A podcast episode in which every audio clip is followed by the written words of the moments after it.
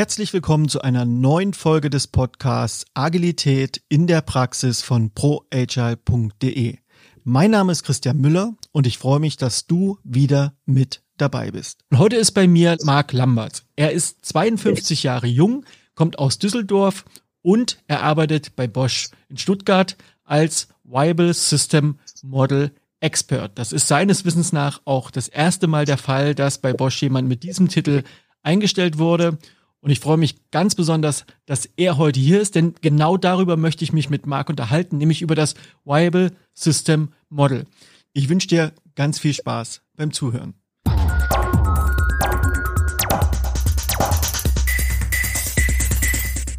Ja, hallo Marc, grüß dich, schön, dass du da bist. Hi Christian, ja, danke, dass ich da sein darf. Wir sind ja hier virtuell zugeschaltet und ich freue mich, dass wir heute über das Viable System Model sprechen. Und mich interessiert natürlich zuallererst mal, welches Problem löst denn eigentlich das Viable System Model? Das Viable System Model löst das Problem, dass wir beim Organisieren häufig entweder nur auf die Org-Charts gucken, also wir malen unsere Kästchen in Klammern und glauben damit dann zu verstehen, wie die Organisation funktioniert. Oder wir beschreiben sehr genau Ablauforganisation, also sprich Prozesse. Aber was häufig fehlt, ist ein Verständnis eigentlich fürs große Ganze und wie steuern wir das große Ganze. Steuerung jetzt auch bitte im Sinne von Lenkung, also nicht einem mechanistischen äh, Organisationsverständnis, sondern auch klar, Organisationen, gerade die von einem hohen Maß an Unsicherheit und Komplexität bestimmt sind, äh, die können wir nicht mit Maschinen beschreiben. Also diese Metapher wäre natürlich nicht in Ordnung. Und die Frage ist, wie kann ich dann diesen, in Anführungszeichen, Organismus ausrichten auf ein Ziel? Ähm, wie gelingt es, dass wir gut zusammenarbeiten und wie gesagt verstehen, ja, wie die übergreifende Steuerung funktioniert von normativen Fragen, Strategien bis hin zu operativen Themen. Das ist aus meiner Sicht der große Benefit. Es ist die dritte Dimension des Organisierens. Die erste Dimension, wie gesagt, die Kästchen, die zweite Dimension, die Prozesse und die dritte, das ist das Wireless System Model. Du hast ja schon angedeutet, dass es also darum geht, ein komplexes Gebilde zu beschreiben. Nicht die Reduktion, die wir normalerweise haben, dass wir Unternehmen wie Maschinen mit ganz vielen kausalen Zusammenhängen beschreiben, sondern hier geht es darum, Komplexität auch zu berücksichtigen und darzustellen. Richtig und vor allen Dingen damit umzugehen, dass wir nicht immer alles perfekt äh, quantitativ erfassen können, so sehr wir Zahlen, Daten, Fakten ja auch alle lieben und die auch toll sind. Manchmal müssen wir uns auf unsere Urteilskraft verlassen. Bevor wir da weiter reinschauen, würde mich erstmal interessieren, was bedeutet denn Viable System Model? Die drei Worte, die sind tatsächlich schnell ausgesprochen, aber sehr mächtig. Zunächst einmal Viable, Viability, auf Deutsch die Lebensfähigkeit der Organisation. Die Bedeutung ist, wir haben es mit etwas zu tun, was in der Lage ist, seine eigene Existenz aufzuricht zu erhalten. Bei biologischen Systemen ist es einfach zu verstehen, ja, Pflanze, Tier, Mensch, wir kommen irgendwie einigermaßen klar durch die Umwelt. Und diese Idee kann man auch auf Organisationen übertragen und verschiedene Aspekte, die mit der Lebensfähigkeit zu tun haben. Und insbesondere Anpassungsfähigkeit an eine sich verändernde Umwelt, in Klammern, da sieht man dann auch schon ganz schön den Bezug, was auch, äh, sag ich mal, äh, wir Agilisten gerne äh, ja auch in der Welt verbreiten, ne? dass man damit besser äh, mit Veränderungen umgehen kann. Dann, äh, ja, was ist in einem System? Offensichtlich Einzelteile, die zusammen etwas ergeben, was hoffentlich nicht nur mehr ist als die Summe, sondern etwas komplett anderes. Also dass auch neue Eigenschaften emergieren. Und das ist auch eine Idee, eine Philosophie im VSM. In dieser Grafik, in dieser Visualisierung siehst du viele Einzelteile. Und es geht darum, dass diese Teile gut zusammenwirken. Sprich, wenn man das Modell sieht, denkt man immer schnell an Kästchen und hat dann automatisch den Reflex, in Hierarchien zu denken. Aber nein, darum geht's nicht. Und jetzt habe ich den Begriff Modell schon benutzt. Auch ganz wichtig, es ist und bleibt ein Werkzeug. Ich muss mir manchmal auch eben selber äh, eine kleine Watschen geben, um dann nicht so in einen Zustand religiöser Entzückung zu verfallen, sondern auch eine kritische Distanz zu bewahren und äh, das nicht wie eine Ideologie zu behandeln. Also es ist ein Modell, es ist ein Werkzeug, eine Beschreibung, wie lebensfähige Systeme gut äh, gestaltet sein sollten. Genau. Und das ist so die Bedeutung dieser drei Begriffe oder dann auch des gesamten Begriffes. Und kannst du ganz kurz nochmal was dazu sagen, wie das entstanden ist? Wo kommt das her? Und dann vielleicht auch mal gleich im Anschluss, wie dein persönlicher Zugang dazu war. Beschrieben wurde das Modell, entdeckt, erfunden, da kann man sich jetzt drüber streiten von äh, einem Briten äh, namens Stafford Beer. Und ähm, er hat das Modell abgeleitet aus seinen Beobachtungen des ähm, menschlichen Nervensystems, also sprich Gehirn und das zentrale Nervensystem. Und er hat sich mit der Frage beschäftigt, wie funktioniert eigentlich Kontrolle, Schrägstrich Steuerung, Schrägstrich Lenkung in so einem komplexen Organismus und ähm, wieso muss ich kognitiv nicht die ganze Zeit mich darum kümmern, dass mein Herz schlägt oder äh, meine Leber gerade fantastische äh, Prozesse gerade vollzieht. Ähm, also wie funktioniert eigentlich diese Autonomie der Organe im Körper? Aber wo gibt es auch Situationen, wo äh, quasi diese autonomen Systeme mit dem Gehirn kommunizieren? Und das hat er dann abstrahiert, hat sich natürlich auch, weiß ich nicht, äh, Säugetiere, Pipapo angeschaut in der Biologie. Und aus dieser Abstraktion heraus ist dann diese Visualisierung entstanden mit diesen verschiedenen Systemelementen da drin. Ja, wie bin ich drüber gestolpert? Ähm, ich war mal auf einem sehr schönen Vortrag äh, eines Freundes, wo wir über extreme Zukünfte nachgedacht haben. Und das hat manchen der Zuschauer auch ein bisschen ja Angst eingejagt. Ja, ich jetzt auch gerade ja aktuell wieder ChatGPT und Co. Das war vor 2014, wenn ich mich nicht irre. Und ähm, dann war, hat äh, eine Zuschauerin ganz ängstlich beinahe gefragt, ja, aber warum will Leben noch leben, wenn sich jetzt in Zukunft die Maschinen und die Roboter und bla bla bla so entwickeln werden? Und dann sagte er, weil Leben leben will. Und das hat mich nicht losgelassen. Vor allen Dingen deswegen, weil ich äh, da in meinem, äh, lass mich nicht lügen, ich glaube 15., 16. Jahr der Selbstständigkeit war mit der Agentur und auch schon alles an Bildchen gemalt hatte inklusive auch Netzwerkdiagramm und immer noch das Gefühl habe, ich verstehe den Laden nicht.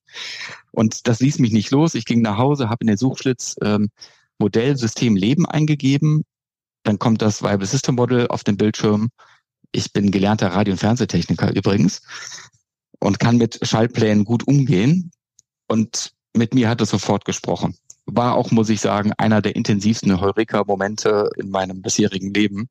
Eine ganz tolle Erkenntnis, und auch diese Begegnung äh, hat dazu geführt, dass ich entschieden habe, ich werde jetzt die Agentur dann auch in andere Hände übergeben. Und meine neue Liebe oder klare äh, Leidenschaft ist die Organisationsentwicklung. Lieber Marc, jetzt hast du natürlich die einmalige Chance, diesen Heureka-Moment auch unseren Hörerinnen und Hörern zu verschaffen. Du hast allerdings natürlich die einschränkende Herausforderung, dass die das Modellbild jetzt wahrscheinlich nicht vor Augen haben. Und ich würde gerne jetzt einsteigen, dass du konkret erklärst, woraus die einzelnen Aspekte des Modells bestehen, beziehungsweise wie muss ich mir das vorstellen, wenn ich das Bild nicht vor Augen habe? Darf ich davon ausgehen, dass die Hörerinnen und Hörer dieses Podcasts schon so die Grundideen von Agile verstanden haben und wissen, was Scrum und Kanban ist? Das ist jetzt die 83. Folge, also ich gehe davon aus, dass Sie das, zumindest die, die öfters zugehört haben, das schon hinreichend gehört und verstanden haben. Sehr gut. Dann werde ich nämlich dann auch Bezug nehmen äh, auf die entsprechenden Praktiken und äh, hoffentlich äh, daran ähm, es anfassbar machen oder auch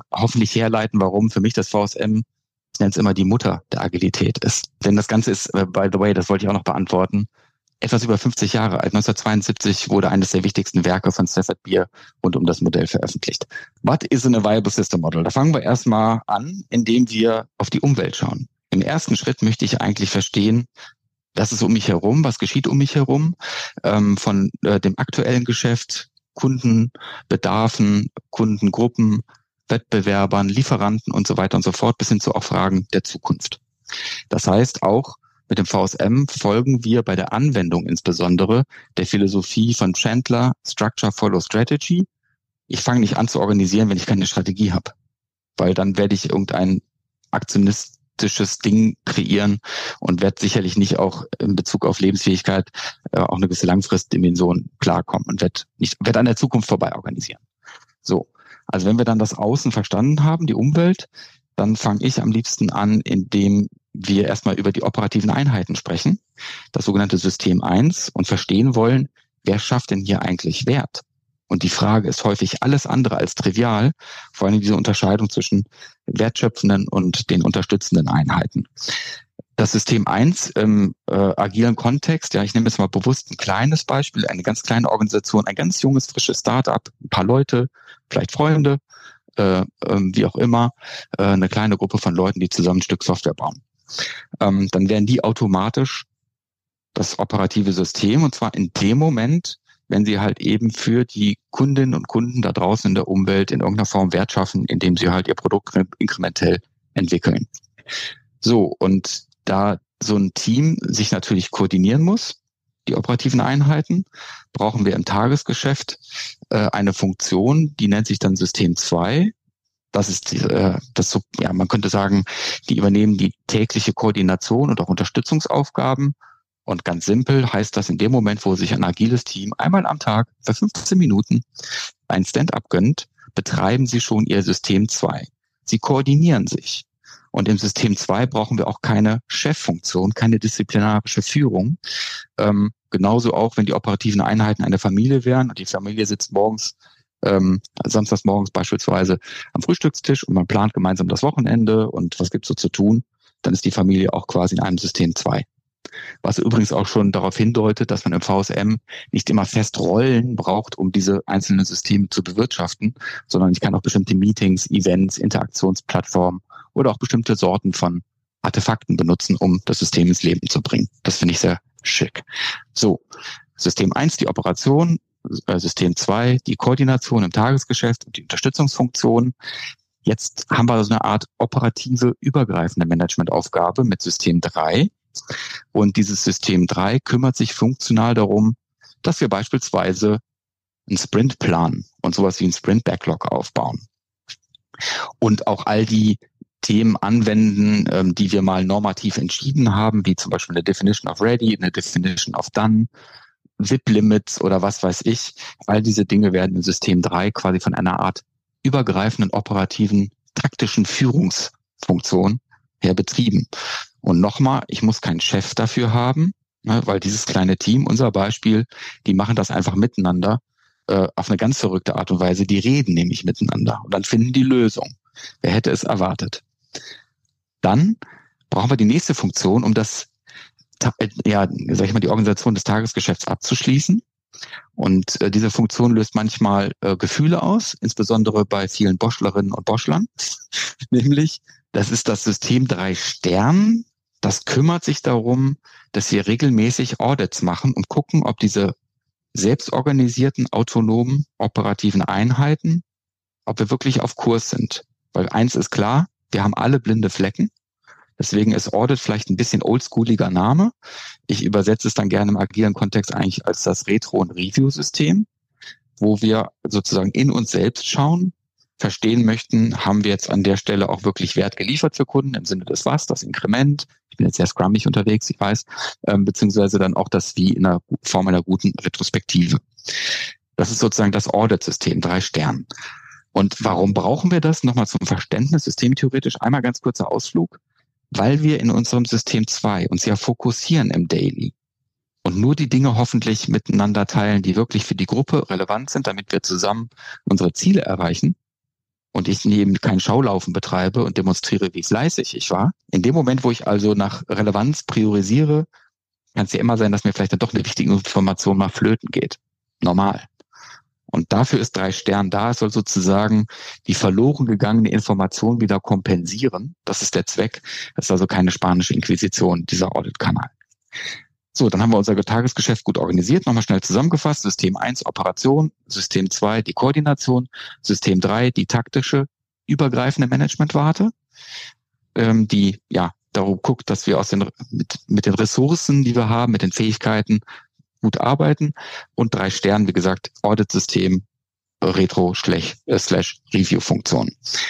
Dann haben wir mehr oder weniger unser Hier und Jetzt abgefrühstückt. Jetzt wäre es mal gut, wenn wir jemanden haben, der in die Zukunft guckt. System 4 kommt dann auch in der Visualisierung über System 3. Und tatsächlich gibt es auch im VSM an der Stelle angemerkt eine Hierarchie im Sinne einer Verantwortungslogik. Sprich, die Strategie hat fürs große Ganze eine höhere Verantwortung als System 3. Und wenn wir äh, schlechte Strategien haben, werden wir halt auch operativ sicherlich dann die Dinge auch nicht wirklich ähm, gut ins Funktionieren bringen. Insofern finde ich das auch eigentlich relativ logisch. So, und dieses System 4, was macht es? Das sind für mich die Leute wie im Schiff im Krähennest. Sie sitzen halt im Ausguck und äh, äh, ne, beobachten das Meer und sehen, da hinten sind die Riffe und da vorne, da sind vielleicht aber auch die Opportunitäten und die Chancen. Und ähm, somit kümmert es sich um die langfristige Anpassungsfähigkeit der Organisation. Das heißt, da steckt ganz viel auch zum Thema Innovation drinne und auch die externe Kommunikation, zum Beispiel mit Stakeholdern. Das macht System 4. Und das können wir uns alle gut vorstellen. Ja, wir haben also ein Dreiersystem mit operativen Prioritäten, ein Vierersystem mit strategischen Prioritäten und unweigerlich, weil die in einer Schleife verbunden sind, könnte diese Schleife sich aufschaukeln. Ja, und die haben natürlich auch nicht immer die gleichen, die gleiche Richtung. Ne? Operation im Hier und Jetzt versus Strategie eher langfristig orientiert. Und darum brauchen wir jetzt jemanden, der diese Balance, ähm, ähm, ja, sich um diese Balance kümmert, sie austariert. Und das ist dann das letzte große System im VSM und das ist das, also VSM-Bible System Model. Und das ist das System 5. Das ist das normative Management. Das heißt, es kreiert die Identität der Organisation. Es kümmert sich ähm, um auch die Themen, die manchmal so ein bisschen leidlich sind. Gerade bei Agile manchmal, finde ich, gibt es da einige Missverständnisse äh, in Bezug auf Normen und Richtlinien. Aber streng genommen, ja, eine Definition of Ready, eine Definition of Done ist auch eine Norm, ist eine Richtlinie als organisatorisches Artefakt. Und in fünf wird es sozusagen definiert, hoffentlich cool selbst organisiert von den Leuten, die Ahnung haben. Und dann bringt man das natürlich dann zum Beispiel sowohl in System 2 in der täglichen Koordination, finde ich, kann man so eine DOR, DOD benutzen, aber auch genauso ähm, in, in, bei bestimmten Dreieraufgaben. So, das war das System 5. Was tut es noch vielleicht? Und auch dazu der agile Bezug. Sowas wie eine Produktvision beispielsweise wäre ein typisches Artefakt, mit dem man auch ähm, so ein äh, System 5 bewirtschaften, ins Leben bringen kann. Die Scrum Values, also auch Werte, weil Werte sind ja auch wieder Artefakte zur Beschreibung einer Identität. Also wer sind wir oder wer wollen wir zumindest sein? Sagen wir mal besser so. Das findet auch in System 5 statt. Genau. Und das sind dann jetzt mal zusammengefasst so die wichtigsten Elemente. Gibt natürlich noch tausend Kleinigkeiten, die man erwähnen könnte, aber vielleicht jetzt mal so im schnellstmöglichen Abriss, der mir in der Form möglich ist, das mal so zusammengefasst. Also um Missverständnisse zu vermeiden, wir reden nicht davon, dass diese fünf Systeme, die du beschrieben hast, in irgendeiner Form vergleichbar mit Hierarchiestufen sind, sondern das sind Zustands- oder Verantwortlichkeitsbeschreibung. Ja, genau. Beziehungsweise jetzt in unserem Bosch-Kontext wenden wir eine bestimmte Auslegung des VSMs beziehungsweise Methodik an. Also wir müssen ja unterscheiden immer, wenn wir ein Modell von der Sache haben und dann, wie wenden wir das an, die Methodik. Und da tatsächlich ist unsere erste Frage immer, was ist denn die Aufgabe? Was müssen wir denn tun? Und wo findet diese Aufgabe denn im VSM statt? Ja, wo haben, machen wir unsere tägliche Koordination? Wo machen wir unsere Ressourcenplanung? Wo findet die Budgetplanung statt? Äh, wo findet die Unternehmensentwicklung statt? Strategieentwicklung und vor allen Dingen Strategie dann durch all die Supportfunktionen durch. Also IT-Strategie, Controlling-Strategie, Marketing-Strategie, Sales-Strategie, you name it. Und exakt genau, es geht um Dinge, die zu tun sind und die wollen wir steuern und wir wollen sozusagen das Zusammenspiel gut ermöglichen und orchestrieren. Also könnte ich mir das auch vorstellen wie eine Landkarte. Super, genau. Ähm, häufig ist das die Metapher, die ich benutze und auch in Trainings gibt es bei mir so eine VSM-Simulation, wo wir das Modell auf den Boden bringen. Und dann bekommen die Teilnehmenden Challenges sozusagen gestellt, um zu verstehen auch, wie eigentlich dieser Signalfluss, diese Steuerungslogik dann im VSM funktioniert. Genau, und das, dann sehe ich die Menschen manchmal in Anführungszeichen wie auf einem Mensch ärgerlich Brett, äh, ja, die Pinöpel sich bewegen durch die verschiedenen Kontexte und äh, Situationen, die im VSM dann bewältigt werden. Also ich habe eine Art Landkarte und kann auf dieser Landkarte einerseits bestimmte Ströme darstellen, bestimmte vielleicht auch Verantwortlichkeitsströme darstellen. Und ich kann vor allen Dingen mir Gedanken darüber machen, welche Art der Tätigkeit oder welche Art der Verantwortung habe ich gerade und wo muss ich die auf der Landkarte eigentlich zuordnen, um das ist jetzt meine Vermutung, daraus Rückschlüsse auch über die Bedeutung zu ziehen. Ich würde zu allem Ja sagen. Bei Bedeutung müsste ich nachfragen, welche Art von Bedeutung meinst du da? Ein schönes Beispiel, was glaube ich, was missverständlich ist, wäre das Thema Roadmap und dass man dann so Dinge besser zuordnen kann. Ja, richtig. Und ähm, diese Verantwortung, dieses Zusammenspiel, das wird deutlich. Das ist der Vorteil. Äh, und diese Verteilung der Aufgaben in der Organisation und wo brauchen wir dann halt auch die entsprechenden Beiträge, wo man dann auch aus der Theorie sagen könnte, Führung ist sowieso im System verteilt. Und wir können die gar nicht Führung festmachen an einer bestimmten Stelle, sondern es gibt verschiedene Sachen zu tun. Und das sind alles Beiträge. Und äh, von Timo Meinhardt, ähm, äh, der hat das so griffig zusammengefasst, der sagt, wer beiträgt, führt. Das heißt, also auch wer sich um eine User Story kümmert, das ist auch eine Beitrags, der stattfindet offensichtlich für ein großes Ganzes. Also es ist auch eine Führung. Führung findet an der Stelle statt. Ich entscheide, wie ich den Code äh, gestalte, wie ich die Aufgabe erledige das hat dann vielleicht auch manchmal nur mit Selbstführung zu tun, nicht mit der klassischen disziplinarischen Führung. Aber das ist auch noch ein Ding, was im VSM super spannend ist. Haben wir ja sozusagen eingangs vorausgesetzt, dass die Hörerinnen und Hörer aus dem agilen Kontext kommen oder sich zumindest auskennen. Wäre es aber auch möglich, das VSM zu nehmen, um zum Beispiel auch so eine klassische Organisation zu sezieren? Also auch mal zu beschreiben, was haben wir denn momentan als Unternehmen? Zum Beispiel, weil man sich vielleicht in Richtung einer Transformation bewegen möchte, um einfach so eine Ausgangslage festzustellen. Wäre das dafür auch geeignet? Und wenn ja, wie würdest du das machen? Ja, absolut. Das ist ja genau das, was gerade ähm, im Bosch, äh, im Mobility-Sektor stattfindet da, wo jetzt halt klar ist, dass das ganze Thema Mobilität sich jetzt wirklich, wirklich verändert und diese Ideen von selbstfahrenden Fahrzeugen und allen weiteren Funktionen ähm, äh, der Mobilität Realität sind, dass Bosch jetzt Gas geben muss. Wir sprechen über die Hälfte der Organisation, knapp 220.000 Menschen. Und da wird das Modell jetzt gerade, beziehungsweise Modell und vor allem die Methodik äh, angewandt. Wie gesagt, das Buch von Martin Pfiffner kann ich nur empfehlen. Er hat seine 20 Jahre Erfahrungswissen äh, zu dem Modell niedergelegt und ähm, das wenden wir krass konkret gerade an. Und das ist super spannend, weil das Modell häufig einfach eher erstmal unangenehme Fragen stellt. Aber die Antworten kann, darf, aber auch muss ich selber finden. Wer steigt eigentlich mit so einem Modell am Ende ein? Also jetzt in dem Fall im Bosch-Kontext tatsächlich ähm, ist es erstmal äh, von den Executive-Funktionen oder ähm, äh, Executives hergekommen. Aber klar ist natürlich auch, dass äh, man kann nicht 220 Menschen verordnen, dieses doch ziemlich komplexe Modell mal einfach ebenso äh, zu inhalieren und dann sofort äh, äh, sich auch am besten das Verhalten auch noch zu verändern. Ich würde gerne zum Abschluss noch von dir wissen, wenn ich jetzt also diesem Podcast zugehört habe und verstanden habe, okay, da steckt was drinne, das hat wirklich eine Kraft und das hat auch ja einen Wert, der da ist, den ich nutzen kann für mein Unternehmen.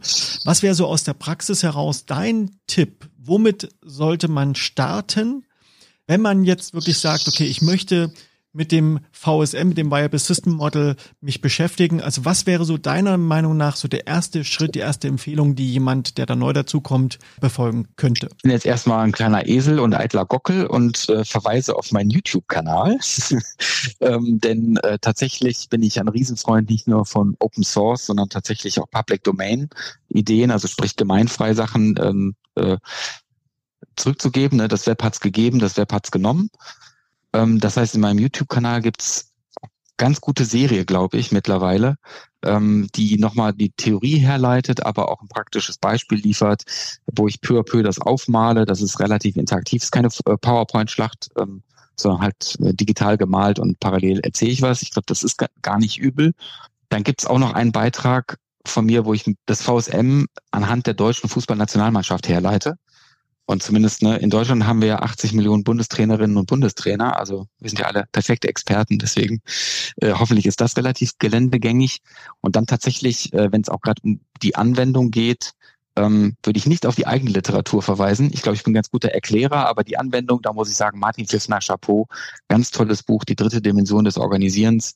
Ähm, da werden diese sieben Schritte nochmal erklärt, wie sie funktionieren. Ähm, genau, da kann man sich, glaube ich, ganz, ganz viel Input und auch vor allen Dingen handlungsleitende Ideen rausholen. Ich pack das natürlich alles noch in die Show Notes, dass man sich das also in Ruhe nochmal äh, anschauen und nachverfolgen kann.